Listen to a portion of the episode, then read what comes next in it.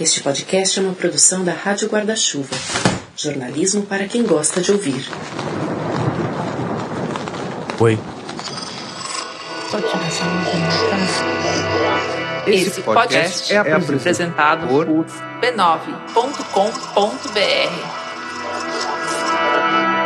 Hoje vou começar falando do Galvão Bueno, que, como você sabe, está entre os pensadores que mais influenciaram a cultura do brasileiro. Mas antes, eu preciso falar da televisão. Na verdade, da primeira televisão que chegou na minha casa quando eu tinha 5 anos.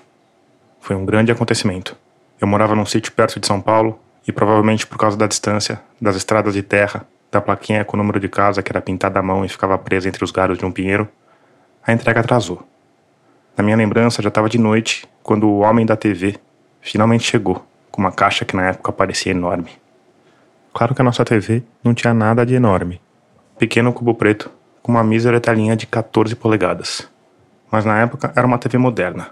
Tinha um sistema para guardar o controle remoto embutido, e você apertava um botão no canto e o controle subia feito mágica. Na noite que a TV chegou, eu lembro que meu pai passou horas procurando o lugar da sala onde a imagem pegasse um pouco melhor. Que no fim foi um canto afastado, obviamente longe de onde ficavam os sofás. E se a minha casa fosse uma casa normal, é provável que a gente tivesse mudado os móveis de lugar para ficar perto da TV. Mas a minha casa não era exatamente uma casa normal. E a única concessão que os meus pais fizeram à TV foi mudar uma poltrona de lugar. Só uma.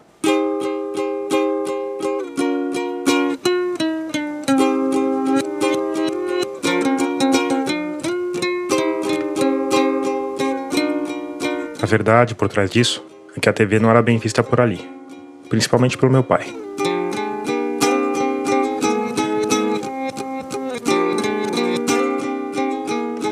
Televisão é máquina de fazer doido, ele me dizia.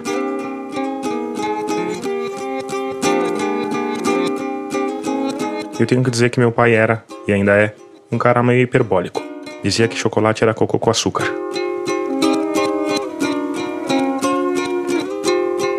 Então eu cresci com acesso limitado ao chocolate e à TV, o que fazia com que os minutos que eu conseguia passar na frente daquela telinha cheia de chuviscos e fantasmas virassem momentos especiais. Eu lembro até hoje de me espremer junto com a minha mãe naquela única poltrona para assistir a novela Rock Santeiro. Deus e o diabo na terra, guarda-chuva sem bandeira, bem ou mal. Mas só o primeiro bloco. Ninguém destrói essa guerra, plantando brisa e colhendo vendaval. Mas sabe do que eu mais me lembro?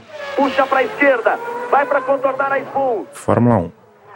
Porque meu pai não só me deixava assistir sem regular o tempo, como assistia comigo e se empolgava. Restam três curvas.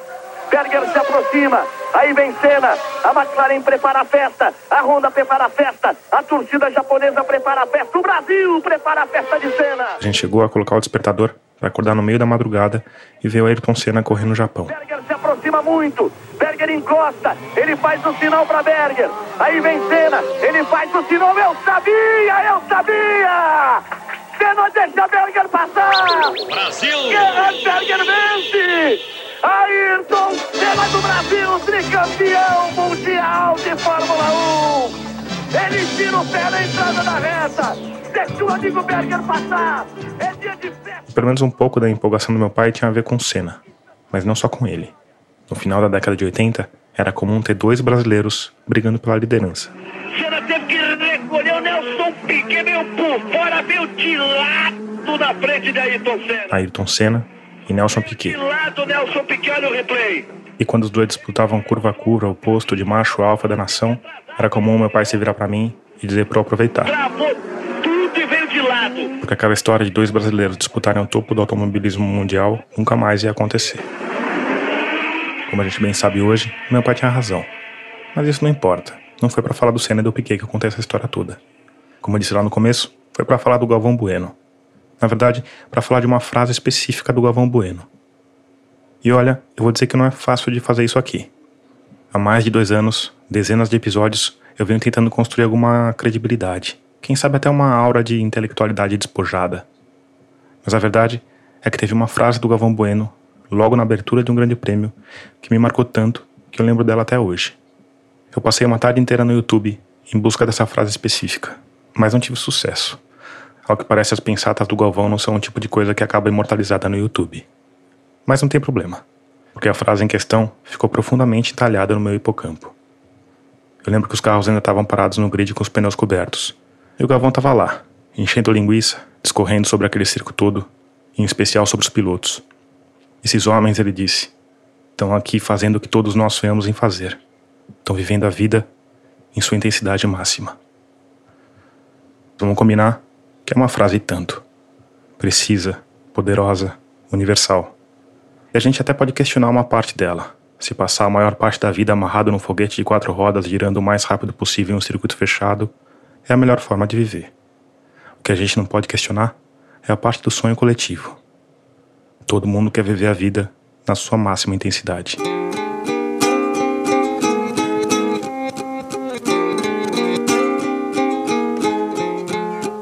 Mas sabe o que é curioso? É que essa frase do Galvão tinha tudo a ver com as restrições televisivas do meu pai. Nessa época ele não me falava porque eu era criança demais. Mas depois, conforme eu fui crescendo e enchendo o saco para ficar mais tempo na frente da telinha, ele abriu o jogo comigo. A vida, ele dizia, é curta demais pra gente perder tempo na frente da TV.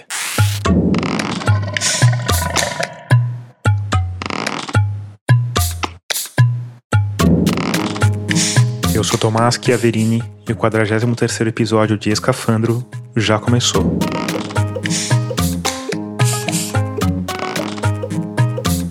Nele, a gente vai encerrar essa trilogia meio estranha sobre a evolução humana. Porque no episódio 41, a gente falou sobre o passado e sobre como a seleção natural e a genética moldaram o que a humanidade é hoje. No episódio 42, a gente falou sobre o futuro e sobre como a cultura entra nesse caldeirão. E agora, a gente vai falar sobre Fórmula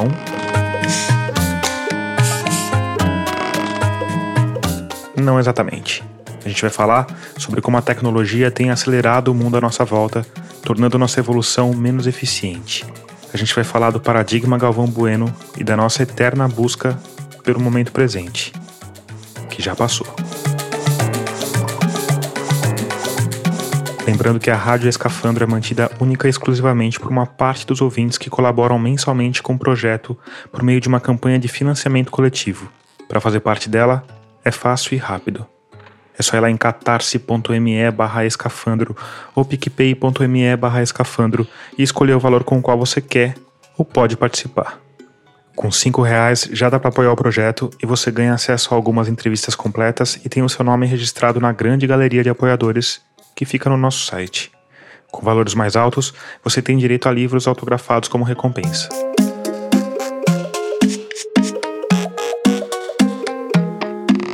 Se você tem alguma dúvida de como apoiar, é só ir lá no nosso site radioescafandro.com, clicar na aba Apoie, que tem todos os caminhos. E para você, humano luminoso que já apoiou ou que ainda apoia o projeto, fica aqui o meu muito obrigado. No mais, me segue nas redes sociais. Eu tô no Twitter, no Instagram e no Facebook como Rádio Escafandro ou como Tomás Chiaverini. Desde a época em que o Piquet e o Senna brigavam pelo topo do pódio do automobilismo mundial, as TVs cresceram e a Fórmula 1 ficou bem mais rápida. Se corresse Interlagos com o carro de hoje, o heptacampeão mundial Lewis Hamilton abriria 10 voltas de vantagem sobre o Senna correndo com a McLaren de três décadas atrás. E como eu disse, a Fórmula 1 não é o assunto de hoje, mas ela é uma bela metáfora. Porque a impressão que eu tenho, e eu aposto que você também tem, é que tudo em volta da gente está acelerando. E mesmo que você tenha passado o ano de 2020 tediosamente trancado num apartamento, eu me arrisco a apostar pela segunda vez que quando você olha para trás, a impressão que você tem é que o tempo voou. Isso à primeira vista parece completamente maluco, mas tem explicações bem plausíveis e fascinantes, que tem a ver com a forma subjetiva como o nosso cérebro funciona.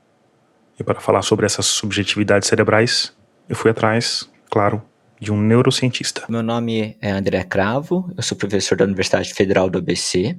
Eu sou psicólogo de formação, mas desde o início da minha formação eu comecei a estudar neurociência e de um jeito ou de outro sempre envolvido em percepção de tempo. No começo, mais relacionado com algumas, algumas ilusões que fazem com que o tempo pareça passar mais rápido, mais devagar. E aí, durante o doutorado, eu comecei a estudar outros aspectos de tempo, principalmente expectativa temporal. Em 2012, eu passei no concurso na Federal do ABC E por coincidência, um outro professor passou comigo, que também estudava tempo, e na UFBC já tinha um outro professor que também estudava tempo. E aí a gente se juntou para então formar o laboratório de cognição humana para tentar estudar aspectos mais globais da percepção de tempo. Eu acho isso assim completamente fascinante, né? Como é que é a abordagem de vocês? Fala um pouquinho sobre esse o trabalho mesmo no, no dia a dia, assim. Tá.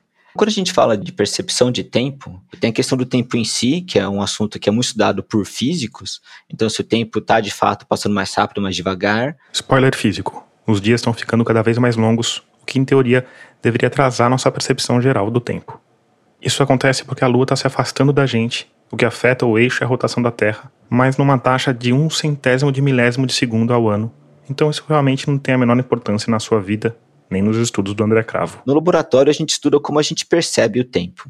Então, você pode usar modelos animais, onde você ensina um animal que, por exemplo, ele tem que esperar um certo intervalo para poder pressionar uma barra e receber algum tipo de reforço. Ou você pode, que é o meu caso, que estudo mais humanos, fazer tarefas temporais e humanos. A ideia geral por trás desses estudos é verificar se a gente tem algum tipo de mecanismo central que seria responsável por todas as nossas habilidades temporais. Tipo um relógio interno, assim? Isso. E aqui vale lembrar rapidinho de como os relógios em geral funcionam. No fundo, que você tem essa emissão de pulsos, você vai acumulando esses pulsos, e aí, uma vez que você tem um certo número de pulsos, você conta um minuto, depois você conta um dia, depois você conta um mês e assim por diante. Certo. E quanto aos experimentos? Por exemplo, a gente quer saber se, quando uma pessoa reproduz um intervalo visual de uma certa duração, se a atividade neural se parece com quando ela reproduz esse mesmo intervalo numa outra modalidade sensorial. Pode ser, sei lá, uma luz piscando a cada dois minutos ou um som tocando a cada dois minutos. Isso, exatamente. A gente usa intervalos um pouco mais curtos, na casa de segundos, mas sim, seria exatamente isso. Então, para a gente ver se depende ou não da modalidade sensorial daquele estímulo. Outra coisa que a gente tem feito no laboratório, a gente quer ver, por exemplo, se treinar a pessoa numa tarefa específica faz com que ela seja melhor em outras tarefas. Então, por exemplo, tem uma tarefa de reprodução temporal, que você mostra um intervalo para a pessoa de um segundo e pede para ela reproduzir aquele intervalo. E aí a gente quer saber, por exemplo, se você treinar uma pessoa à exaustão, então você faz uma pessoa ser uma especialista em reproduzir intervalos de um segundo, se isso também a torna uma especialista em discriminar intervalos de um segundo. Então, se fosse um relógio central, você melhorar a precisão do seu relógio deveria refletir em todas as suas habilidades temporais. E os resultados? Os resultados não são tão claros. Por um lado, parece que as pessoas melhoram um pouco, mas não tanto quanto esperaria se tivesse esse relógio central único. Maldito corpo humano, né? Sempre complicando as coisas. Nunca é a explicação mais simples, né? Outra coisa que eles têm feito por meio de eletroencefalogramas é comparar a atividade neural de dois tipos de cérebro o de pessoas que estão aprendendo a identificar intervalos de tempo e o de pessoas que já são especialistas nisso. O objetivo, de novo, é ver se a atividade é a mesma nos dois casos. E tudo indica que também não. Que os mecanismos envolvidos na aprendizagem são diferentes que os mecanismos envolvidos na expressão desse comportamento.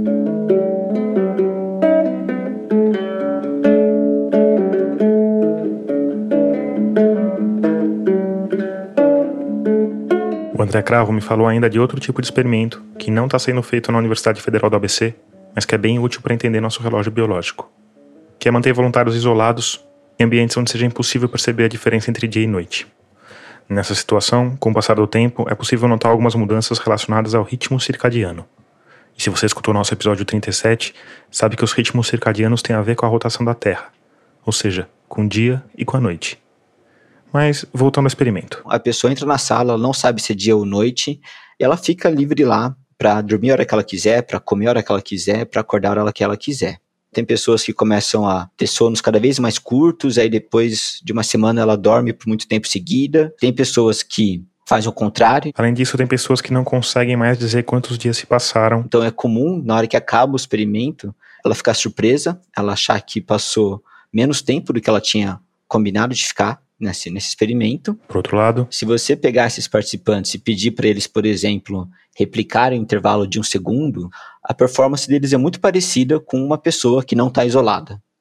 Então, esse é o tipo de evidência que a gente tem que você pode bagunçar uma parte desse relógio, mas que outras partes ficam preservadas. Para resumir a confusão? Parece que a gente não tem um relógio, mas parece que no nosso sistema nervoso central tem uma série de mecanismos que são muito bons em detectar e perceber tempo e que, dependendo da situação, a gente usa mecanismos um pouco diferentes.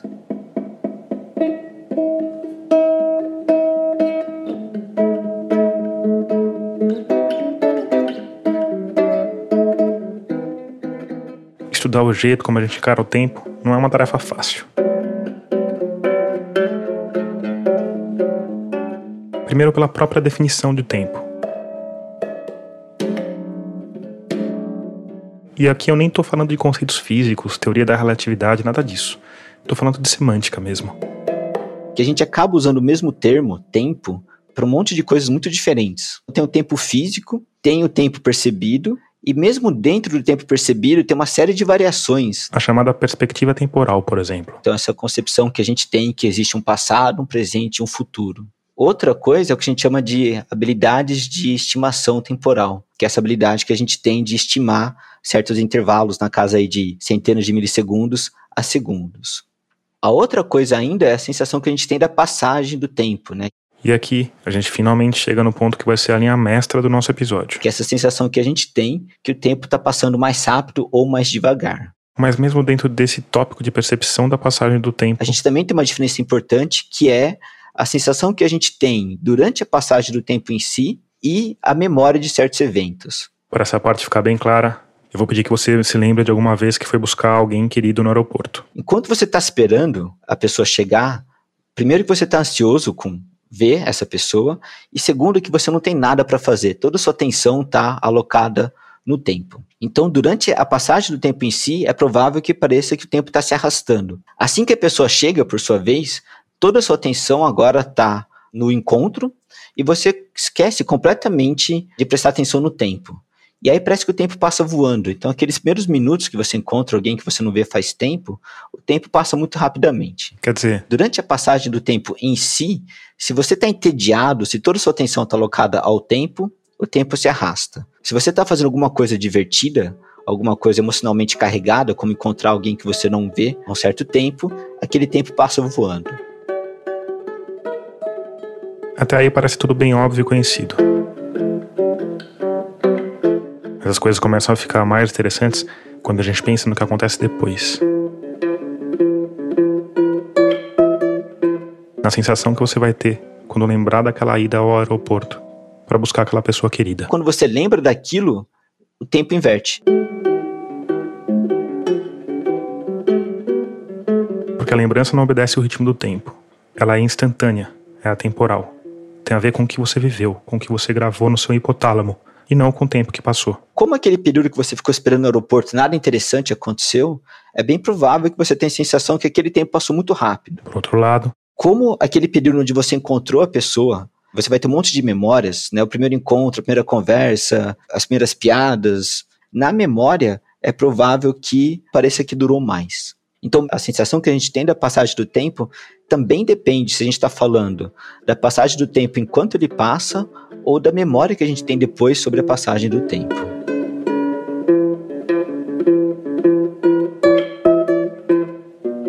Vamos falar um pouco sobre essa sensação de que tempo está correndo mais, mais rápido. É uma sensação constante entre as pessoas. Eu acho que a gente podia falar principalmente dessa dualidade, né? Porque quando a gente fica mais velho, a gente acha que o tempo está passando mais rápido, né? A gente tem lembranças, sei lá, de tardes de brincadeira, né? Que é aquela tarde que se estende, não sei o quê, e hoje à tarde tem duas entrevistas e acabou, né? e ao mesmo tempo a gente tem essa sensação genérica de que tá tudo muito depressa, uh, toda hora tem uma notícia nova, uma coisa acontecendo, o mundo pululando, assim, sabe? É, dá pra gente falar um pouco dessa diferenciação, André? Dá. Do ponto de vista da idade, o que a gente imagina atualmente, e aí já adianto que não tem um consenso. Ah, os neurocientistas. Mas uma das ideias que se tem é que conforme você vai ficando mais velho, você começa a entrar numa rotina com menos mudanças. Então, um exemplo, né? Faz oito anos que eu estou trabalhando na Universidade Federal do ABC. Então faz oito anos que eu vou, tenho meus alunos e os alunos mudam, né? Entra um aluno, sai outro. Estou fazendo minha pesquisa, mas tem uma parte da rotina que é muito semelhante. Isso faz com que, quando eu lembre desses oito anos, essas coisas ficam meio misturadas. né? Porque tudo é muito parecido uma coisa com a outra. Agora imagina a quantidade de coisa que acontece em oito anos na vida de um adolescente. Pensa no que você fez na vida louca que foi aquele período entre os seus 12 e os seus 20 anos. Começa a dirigir, se apaixona pela primeira vez, tem a primeira decepção amorosa, tem brigas, tem professores novos, muda de escola, uma série de experiências marcantes que parece que vão ocupar muito mais espaço na memória. Então, por isso que muitas vezes parece que meus três anos de colegial aconteceram muito mais coisas do que nos meus oito anos de, de Universidade Federal do ABC.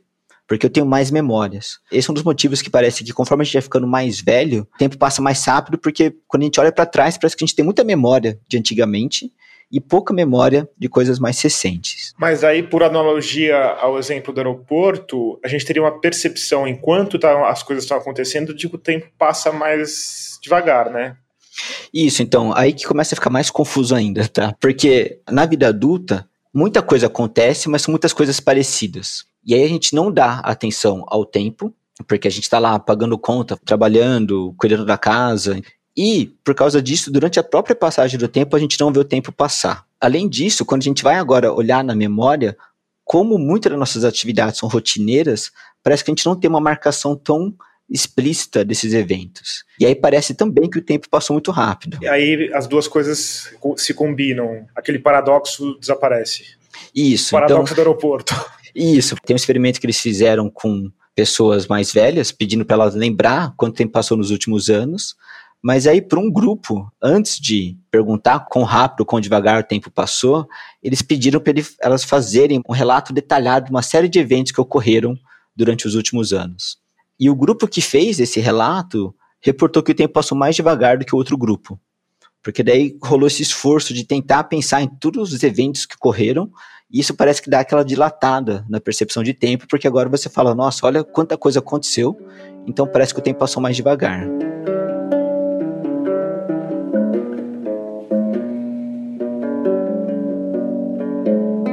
É, é, louco pensar nisso, né? Porque uma coisa que é constantemente vendida pra gente, e eu digo vendida no sentido bem amplo do termo, de que é uma coisa que a gente tem que perseguir, é viver com intensidade, né? Fazer a sua vida valer, né? E de certa forma, se você vive com intensidade e faz coisas variadas, você vai ter uma percepção mais acurada do tempo, você acha? Depende. Então, quando você está fazendo muita coisa diferente, o preço que você paga é que durante a passagem do tempo você não percebe, mas na memória essas coisas parecem ser estendidas.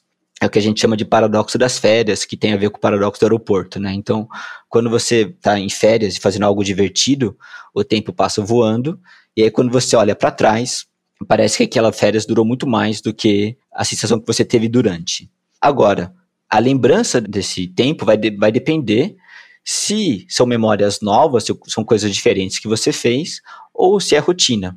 Então, um exemplo que está todo mundo passando por isso agora, né? Então, a gente está aí na, na pandemia, e uma coisa que a gente percebeu durante a pandemia é que assim que ela começou, muita gente começou a relatar essa expansão de tempo. Muito do tempo que a gente dedicava a, a sair para ir para o trabalho ou a fazer outras atividades, esse tempo ficou vazio e muita gente começou a relatar essa expansão de tempo. Uma outra coisa relacionada com isso e durante a pandemia é que, como desde março todos os dias são meio iguais, esse ano ficou muito nebuloso. Aqui vale dizer que essa entrevista foi gravada em novembro do ano passado. A gente não teve nenhuma marcação temporal muito clara de férias, festa junina. E a gente tem uma sensação de que os dias se arrastam e o ano voou, né? Isso, então esse é o relato mais comum, né? Parece que assim, nenhum dia passa, os dias se arrastam absurdamente, mas o ano passou voando justamente por isso. E aí a gente tem percebido que o quanto o dia se arrasta depende de uma série de fatores. A gente tem um estudo que está investigando isso, e um dos fatores é o quão sozinho você está se sentindo, o quanto você teve de mudança na sua rotina, o quão bem você está se sentindo com a situação do isolamento, o quão preocupado você está.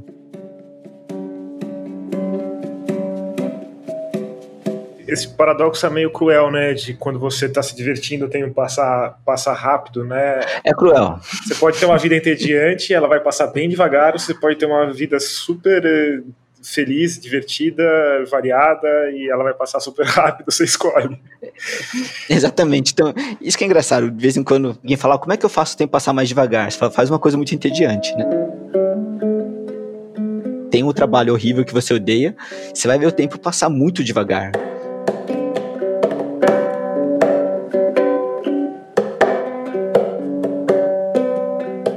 E pro outro lado, que nem você falou, como é que eu faço o tempo passar rápido? Se divirta.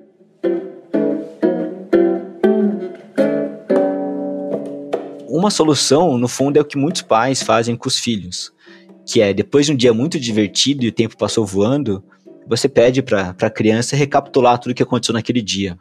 Aí parece que você ganha aquele tempo de volta, né? Que você fala, olha, olha quanta coisa legal aconteceu nessa semana, olha quanta coisa legal aconteceu no meu dia. E meio que você guarda aquilo, né? Você guarda aquilo. Então, pelo menos na memória, aquele tempo vai durar bastante, que é, no fundo, o que, assim, é, é o que a gente tem dos tempos passados, de qualquer jeito, né?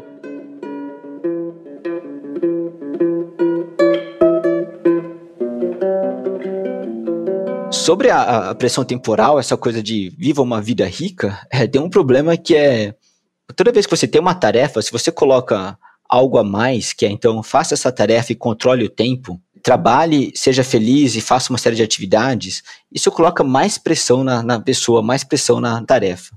E aí você passa a ter mais tarefas, né? Agora você tem que executar aquela tarefa que te foi dada, controlar o tempo que você está gastando e tentar viver uma vida rica e a gente viu muito isso no começo da pandemia, né? Então agora que você está em casa, faça exercício, faça pão, cozinhe. Eu vou tomar a liberdade de batizar esse fenômeno de paradoxo Rodrigo Hilbert.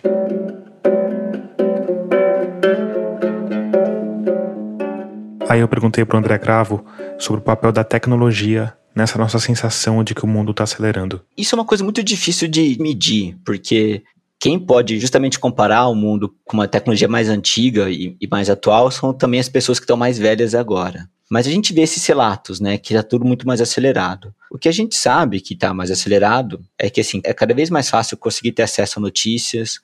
Essas demarcações de trabalho versus não trabalho estão cada vez menos bem demarcadas. E aí dá aquele efeito de ter uma certa mistura na memória. Então, se você está sempre mais ou menos no trabalho, mais ou menos em casa, mais ou menos descansando, essas coisas tendem a se misturar e pode ter efeitos daí como a gente vai se lembrar desses eventos depois. A mesma coisa durante a passagem do tempo, né? Assim, agora como a gente tem uma série de coisas acontecendo o tempo inteiro, então você está trabalhando e você está ao mesmo tempo fazendo seu trabalho, recebendo notícias, conversando com pessoas, tudo isso faz com que você preste menos atenção no tempo e aí parece que o dia passa voando mesmo. Agora, essa comunicação acaba moldando também o mundo e a nossa vida, né? Porque pelo fato de ser uma comunicação muito imediata, a reação também é imediata, a resposta também é imediata, para você responder você tem que se movimentar, né?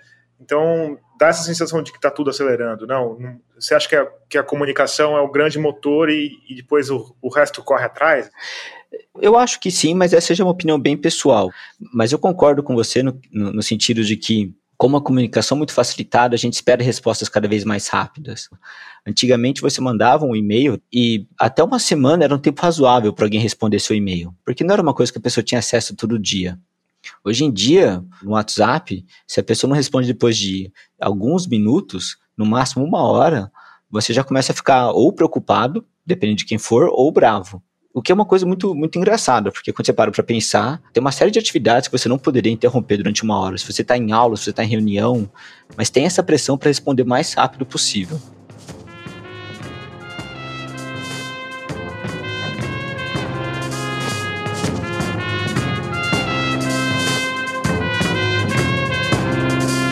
Como já disse, falar sobre tempo e falar sobre aceleração não é fácil.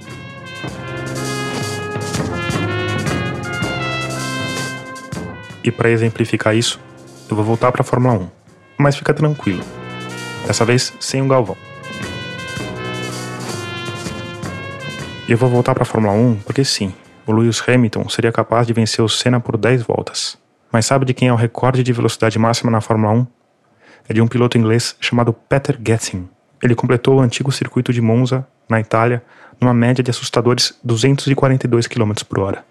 Sabe quando? Em 1971.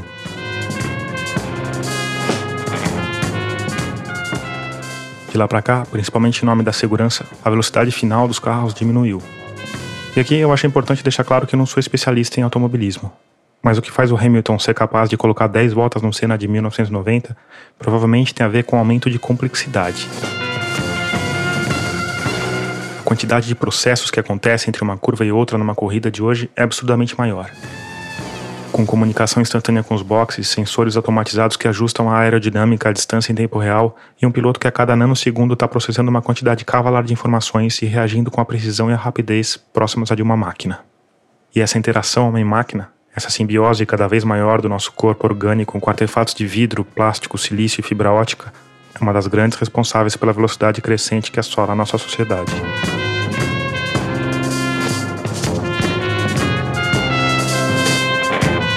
Eu falei sobre isso com outro psicólogo de outra geração, que aliás foi professor do André Cravo. Eu sou Sigmar Malvese. O Sigmar é professor e pesquisador na área de psicologia do trabalho há mais de 50 anos. Nesse tempo, ele lidou principalmente com questões como liderança, identidade profissional e adaptação ao mundo contemporâneo. Dou aulas na Universidade de São Paulo, no Instituto de Psicologia, já há quase 40 anos e também no mestrado da Fundação Dom Cabral. E gosto muito daquilo que eu faço. Mais ou menos é isso e estou à disposição para conversar. Eu comecei perguntando para o Sigmar Malvese justamente sobre as causas da aceleração da nossa sociedade. E ele não pensou duas vezes para cravar a resposta. O que causa a aceleração do mundo, na estrutura do mundo, é a tecnologia digital. Ela transforma tudo, tudo praticamente na velocidade da luz. E para o professor, isso tem um impacto muito forte na nossa mente humana. Porque nós somos seres biológicos e é característica do ser biológico estar se adaptando ao mundo. Só que os seres humanos, tal como animais e as plantas, nós somos lentos no processo de adaptação. E aí, quando a tecnologia exige adaptações cada vez mais amplas e rápidas, nós nos tornamos incompetentes. E é isso que tem acontecido hoje. Segundo Sigmar Malvese, essa impossibilidade de adaptação leva a um enfraquecimento dos indivíduos como sujeitos. Porque eles estão imersos em eventos em alta velocidade e a formação das pessoas não tem sido tão consistente para preparar o indivíduo para isso. Então, hoje, uma das coisas que caracteriza as pessoas é a falta de segurança cognitiva, isto é, ele não tem certeza se aquilo que ele sabe e que ele compreende da realidade é o que está na cabeça dele ou se não e a insegurança afetiva, porque é outro ponto que a velocidade atrapalha. Ela não dá tempo para o indivíduo criar vínculos, vínculos afetivos, vínculos morais. E então o indivíduo ele fica como que perdido, como que solto no ar.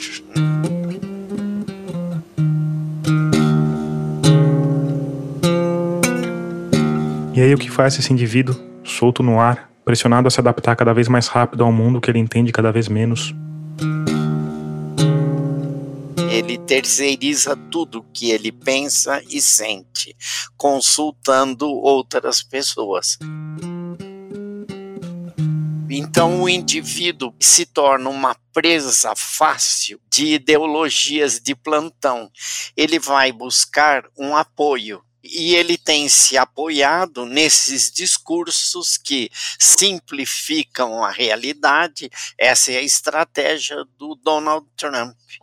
O Trump simplesmente fala num tom que transmite segurança de que a eleição lá foi roubada. O indivíduo, como está perdido, ele se agarra e isso lhe dá segurança, porque junto com essa voz vem um processo de identificação, que é o princípio da liderança carismática.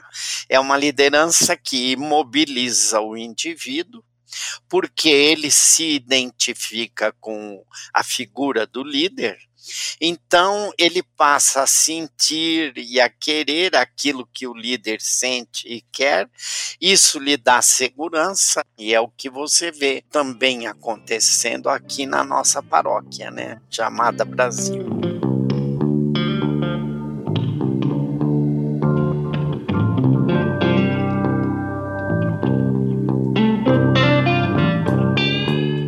Ano de 2010 foi especialmente importante para o mundo da tecnologia. O Facebook estava em plena forma. A Apple lançou o iPhone 4, o que consolidou os smartphones como nosso melhor amigo de silício. Estava começando a era dos aplicativos, que, como você sabe, são aqueles programinhas feitos para executar tarefas específicas dentro do seu celular. Foi nessa onda que dois estudantes americanos criaram um treco meio bobinho chamado Bourbon. O Bourbon era um aplicativo de check-in. Você basicamente informava seus amigos que tinha chegado no cinema, num restaurante, num show. Mas quando a coisa começou a rodar de verdade, os dois criadores perceberam que as pessoas estavam cada vez mais postando fotos dos lugares em que faziam check-in. E que essas imagens tinham ganhado mais importância do que o lugar em questão. em pouco tempo, eles perceberam que o ouro estava aí um aplicativo para as pessoas postarem fotos dos lugares onde estavam nascia ali o Instagram. A coisa cresceu rápido. Tão rápido que em 2012, dois anos depois, o Mark Zuckerberg, fundador do Facebook, comprou o Instagram por um bilhão de dólares. Foi um acontecimento e tanto no mundo dos negócios tecnológicos, porque na época o Instagram tinha dois anos de vida, era mantido por míseros três empregados e não dava lucro nenhum e de repente tinha passado a valer mais do que o New York Times. Como a gente sabe hoje, a aposta se mostrou acertada. Só em 2019, o Instagram faturou 19 bilhões de dólares com publicidade. Ou seja, 19 vezes o que o Zuckerberg pagou por ele lá em 2012. Mas vamos voltar um pouco. Em 2014, dois anos depois de arrematar o Instagram, as orelhas do Mark Zuckerberg voltaram a se oriçar. Um aplicativo chamado Snapchat estava escalando a timeline da Apple Store. A graça do Snapchat é que você podia postar fotos que desapareciam depois de 24 horas. Era um aplicativo que se encaixava bem na nossa modernidade líquida, onde tudo muda o tempo todo e a foto de biquinho de ontem pode não refletir mais que você virou 24 horas depois. A oferta que o Facebook fez para comprar o Snapchat foi ainda mais obscena. 3 bilhões de dólares. E aqui não sei se está claro, mas é bilhões com B de bola, do tipo que vale mil milhões. Mas enfim, para surpresa geral do Vale do Silício, o povo do Snapchat disse não. Muito obrigado. Até a próxima.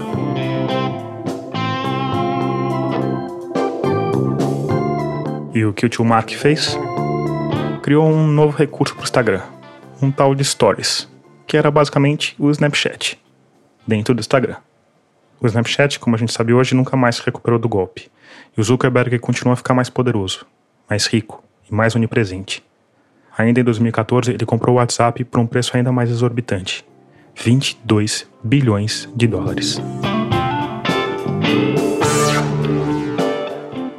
Esse processo de concentração de poder não foi bom para ninguém, a não ser talvez para o próprio Zuckerberg e para um punhado de executivos, investidores e programadores.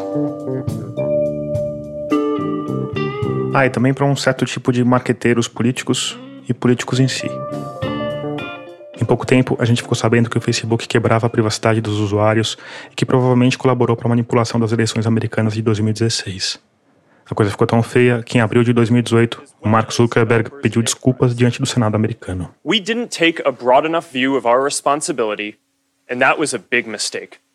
And it was my mistake, and I'm sorry. Mas a verdade é que o monstrengo das redes sociais continuava lá, manipulando o mundo com algoritmos que até hoje ninguém entende completamente. O WhatsApp tem sido usado para manipular eleições no mundo inteiro, inclusive no Brasil. Aliás, a gente falou sobre isso por aqui, episódio 33, o último da trilogia Profundezas da Rede. Aí, no apagar das luzes de 2020, dia 8 de dezembro, 48 procuradores americanos entraram com um processo que pede o desmantelamento das empresas do Zuckerberg. Se perder a ação, ele vai ser obrigado a vender o Instagram e o WhatsApp. Mas a batalha vai ser longa.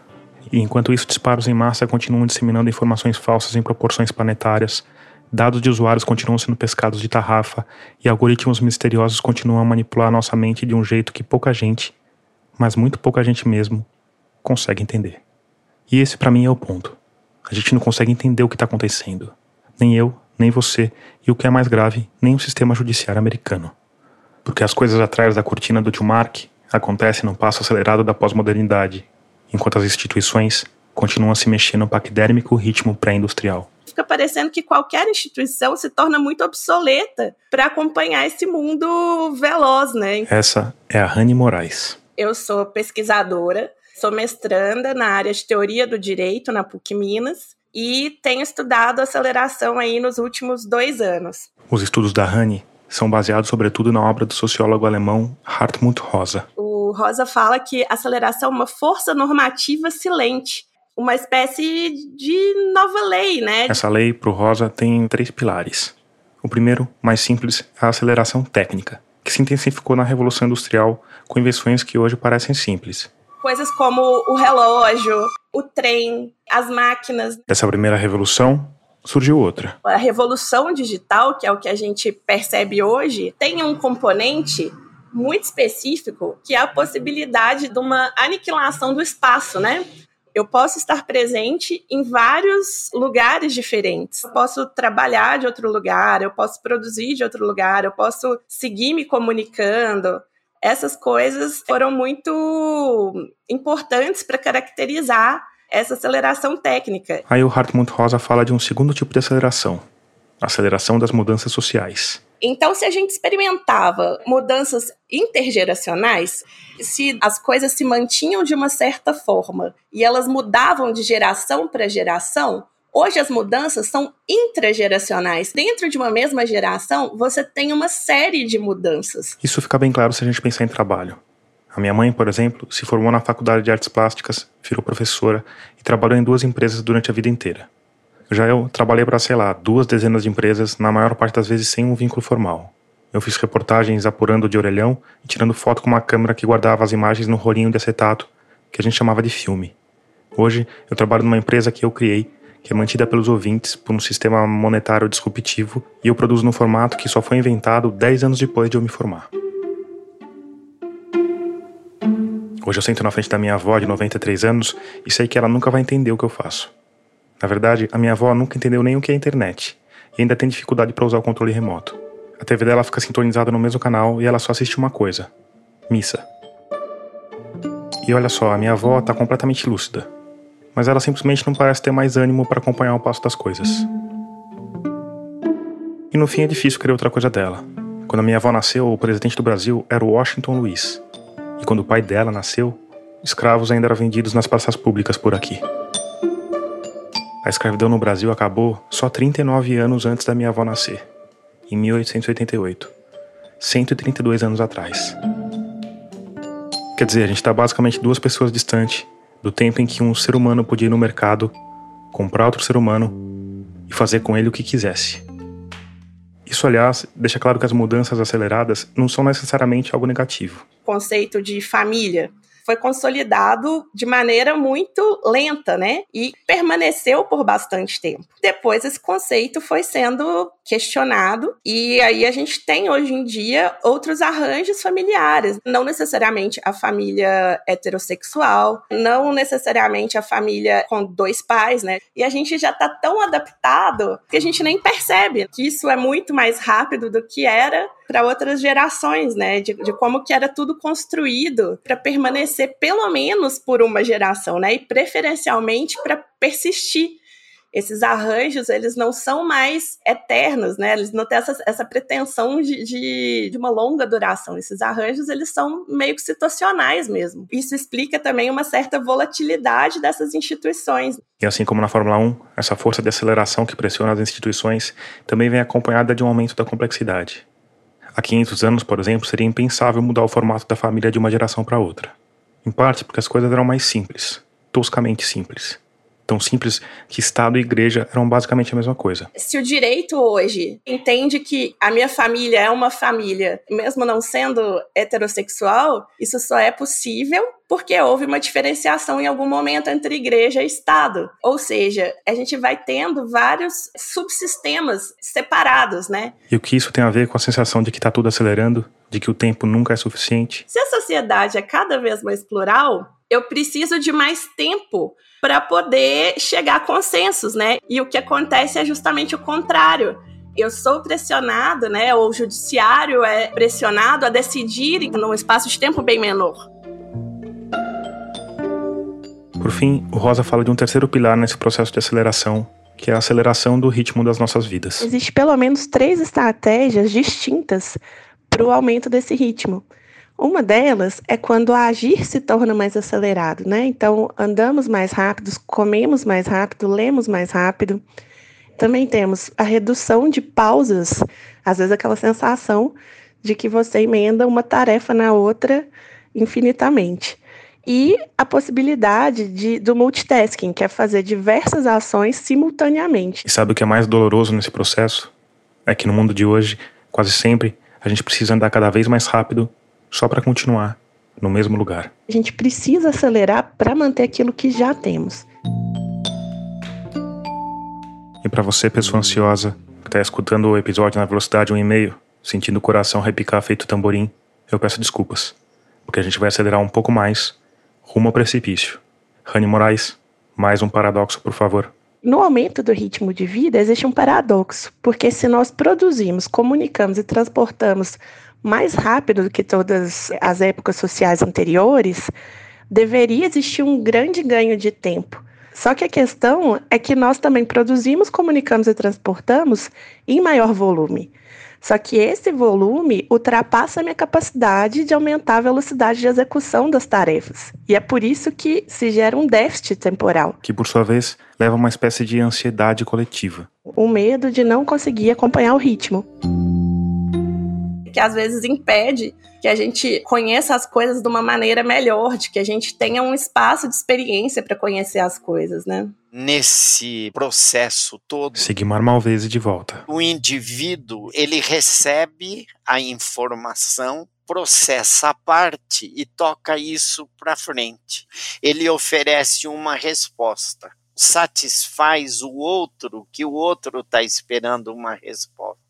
Mas há estudos hoje que mostram como as pessoas oferecem respostas limitadas, então aumenta o número de vezes que o indivíduo volta atrás e modifica. Só que ninguém anda computando o custo do voltar atrás e de modificar o custo econômico, o custo social, o custo psicológico. Inclusive, talvez o tempo, né? Talvez se você fizesse bem feito da primeira vez, você gastasse menos tempo no final, não? Exatamente. Eu tenho uma reflexão sobre o que eu chamo de profissional atemporal. É um indivíduo apressado, inseguro, tem uma identidade incerta, porque ele oscila nos seus predicados identitários, mas está oferecendo respostas, tá bom. Só que ele é um indivíduo que se esvazia. O Hartmut Rosa vê algo parecido, que como a Rani me explicou, tem a ver com a perda da autonomia. Essa série de processos que parece estar nos dando mais autonomia, né? De ir e vir, de estar em vários lugares, essas coisas, ao invés de, de estarem no, nos tornando autônomos, elas estão nos alienando na nossa, da nossa própria condição, né? Ela aliena a nossa percepção, principalmente. Se o nosso espaço de experiência está cada vez menor, o nosso aprendizado também está cada vez menor. A gente tem muito menos condições de aprender com o passado. O Sigmar me falou de como vive esse processo na pele, dentro da sala de aula. Eles querem saber, mas demorar quatro meses para aprender, não. Eu quero alguma coisa que me ensine mais rapidamente.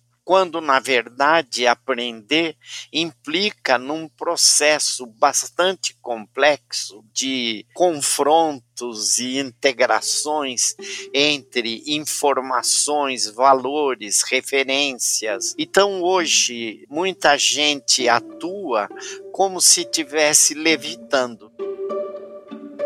Não tem os pés no chão. Aí, no meio dessas divagações acadêmicas, a Rani Moraes me falou de uma experiência pessoal dela, que aconteceu em janeiro de 2019. Devia ter uns cinco anos que eu não viajava para outro país. E aí, Ela resolveu quebrar o jejum. peguei as roupas que geralmente eu usava para viajar, Roupas mais fáceis de lavar. que não amassam, coisas desse tipo. E fui fazer uma viagem para Turquia. Chegando lá, Saí com as minhas roupas normalmente. mas aí ela começou a perceber que naqueles cinco anos que tinha ficado sem viajar, alguma coisa tinha mudado no turismo mundial. Eu fui para um ponto turístico, para a cidade de Éfeso, né? Onde você tem que andar bastante para conhecer as ruínas. E eu fiquei chocada, porque eu vi gente andando de salto alto, todo enfeitado de plumas. E aí, conversando com uma das meninas no meu quarto, ela falou que era para postar no Instagram. Por exemplo, ela sabia que ela ia para um lugar que tinha mais tons amarelos, e aí ela punha um chapéu amarelo. Para Rani, aquilo soava estranho, porque as viagens que ela tinha feito na idade daquele pessoal, mais pro fim da adolescência. Elas estão registradas por umas 10 fotos, né? Umas 10 fotos analógicas. Mais tarde, a Rani fez a conexão do chapéu amarelo com Deus. Quer dizer, não do chapéu em si, mas dessa necessidade de registrar a experiência. Talvez a gente tenha atingido um patamar nunca experimentado de secularização agora, nesse tempo que a gente chama de modernidade tardia. E se eu tinha uma concepção antes de que uma parte da minha vida, e talvez a parte mais relevante da minha existência, estaria em outro plano, num plano melhor, né? Talvez, numa expectativa de paraíso, de vida eterna, de deleites eternos, valia muito a pena eu sacrificar essa vida terrena por essa vida do porvir. Quando eu começo a entender que só existe o aqui e o agora, né? Eu passo a querer viver todas as experiências nessa vida só. Então é como se eu tivesse uma obrigação de viver várias vidas dentro dessa. Não basta só eu viajar. Eu tenho que viajar, eu tenho que viajar para uma série de lugares diferentes, eu tenho que estar com 50 looks diferentes em cada viagem, você traz uma pressão temporal talvez pior do que a do seu horário de trabalho naquilo ali, né? Para Rani Moraes, tudo isso, não só as férias, mas toda essa necessidade de aceleração, tem a ver com um medo existencial primitivo que nós humanos temos compartilhado. De que nós vamos perder o mundo, que nós precisamos o tempo inteiro buscar agarrá-lo, né? Como se ele fosse fugir, que a gente precisa se apropriar dele o tempo inteiro. Ou, na versão do Galvão Bueno, que a gente precisa viver a vida intensamente como um piloto de Fórmula 1. E aí a nossa vida se torna uma lista de tarefas. Eu preciso fazer isso, eu preciso alcançar aquilo. Então é uma forma de se relacionar com o mundo em que certamente nós perdemos algo, né? Que é a real experiência, que é a experimentação, que é o encontro com o desconhecido. Mas apesar desses problemas, a exemplo dos pilotos, a gente continua querendo acelerar cada vez mais. A grande frustração da vida moderna é porque nós não conseguimos dinamizar todas as partes do mundo. Existem coisas que a gente simplesmente não consegue acelerar. Eu não consigo acelerar a natureza no mesmo ritmo de extração de matérias-primas. Só acelerar o tempo de uma gravidez, né? Há processos não aceleráveis que aumentam um sentimento de desincronização. No fim da nossa conversa, eu pedi para Rani Moraes me falar sobre um fenômeno que o Hartmut Rosa batizou de temporalização do tempo. Que é como se eu adicionasse uma nova camada ao tempo. Não basta mais eu planejar uma sequência de atividades ou de compromissos e projetos. Eu preciso, a cada vez que aquele tempo chega, de replanejar, de reconfigurar, de fazer o máximo daquele tempo que eu estou vivendo, né? Como consequência, eu não consigo mais fazer compromissos a longo prazo. Essa necessidade constante de recalcular a rota, de otimizar processos, de tomar um caminho mais rápido, pode ser devastadora para alguns dos pilares da nossa civilização.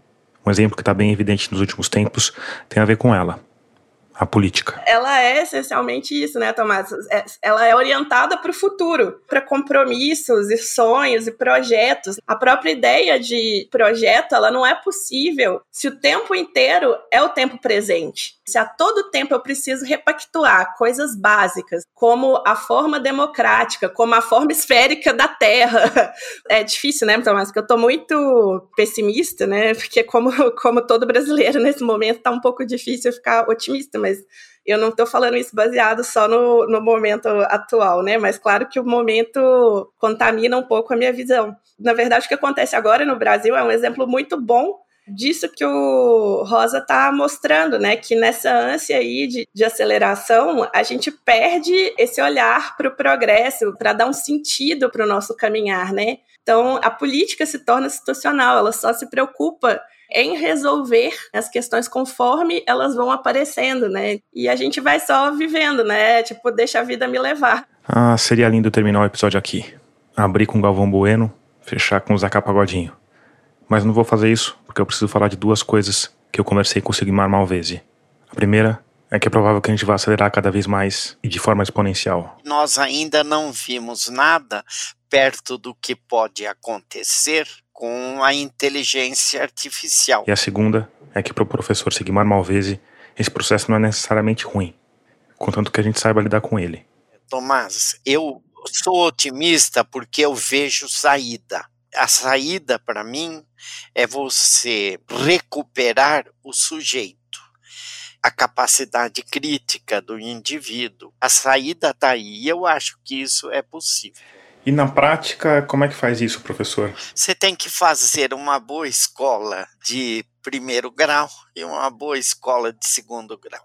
Ensinar o indivíduo a ler, a escrever, a pensar e a ser interlocutor. Agora, professor, como que a gente vai fazer essa educação acontecer em um mundo que cobra uma coisa diferente, sabe? Eh, Tomás, a única forma de transformação que nós temos no mundo hoje é criando forças políticas. O Brasil hoje é uma sociedade que dificilmente vai para frente porque não tem partidos políticos reais. Tem é, legais formados lá, mas não tem forças políticas, né? Tanto que você vê a vontade que todo mundo tem de se opor ao Bolsonaro e ninguém consegue porque as pessoas têm muita diversidade, cada um fica entrincheirizado na sua própria trincheira, e enquanto isso o outro navega. No fim da nossa conversa, eu voltei ao paradigma Galvão Bueno, aquele ideal neoplatônico de viver a vida na sua intensidade máxima. O Sigmar Malvese me respondeu falando de uma conferência que ele ia fazer no Chile. Sobre autorrealização. Autorrealização é alguma coisa que ninguém cobra de você, você não sabe como fazer, ninguém treina autorrealização em ninguém, você não tem como medir, como verificar, e, no entanto, é uma coisa que está no ar há 3 mil anos, desde os gregos. Né? Se você estudar os mitos de Eleuse, eles pegavam os meninos de 13, 14 anos e deixavam três dias na floresta, sozinhos, nus, só com um facão. Terminados três dias, ele sentia que ele sabia quem ele era. Por trás disso está a dimensão da contemplação, uma condição interior que o indivíduo tem e que ele encontra um alto grau de prazer que não é sensorial. E é interessante porque isso está intimamente relacionado com felicidade também, né? Índices de felicidade, né? São as duas finalidades da vida, segundo os gregos, né? Quer dizer, nós existimos por quê? Por que, que eu faço isto ou aquilo, me sacrifico, etc.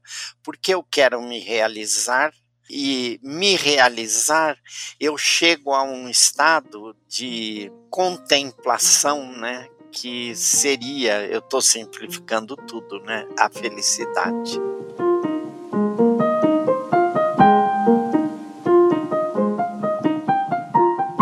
Antes de terminar, como de costume, eu quero te indicar um podcast. Mas na verdade, hoje eu vou fazer aqui uma mistura de indicação com agradecimento. Porque esse episódio que você acabou de ouvir contou com uma ajuda para lá de especial de um cara chamado Altair de Souza, que me ajudou a achar os entrevistados ideais para esse tema espinhoso. O Altair é psicólogo, mas a gente se conheceu porque ele é um dos apresentadores do Naro Rodô, um dos podcasts de ciência que eu mais curto. A cada episódio, eles partem de uma pergunta de ouvinte para fazer um pequeno mergulho científico num tema. É bem legal mesmo, é nosso parceiro na rede do B9 e eu super recomendo. No mais, claro que eu vou te convidar também a conhecer os nossos parceiros da Rádio Guarda-Chuva, nossa rede de podcasts feitos por jornalistas. Hoje são cinco podcasts que se juntaram para ganhar força, multiplicar ouvintes e trocar experiências. São eles o Budejo, o podcast que traz o Cariri para os seus ouvidos, o Finitude, que fala de luto, de morte, de cuidados paliativos, o Pauta Pública, que sempre entrevista um jornalista para falar de uma cobertura ou de uma reportagem, o Põe Estante, que é um clube do livro em podcast, e por último, mas certamente não menos importante, o Vida de Jornalista, que fala da nossa cambaleante profissão.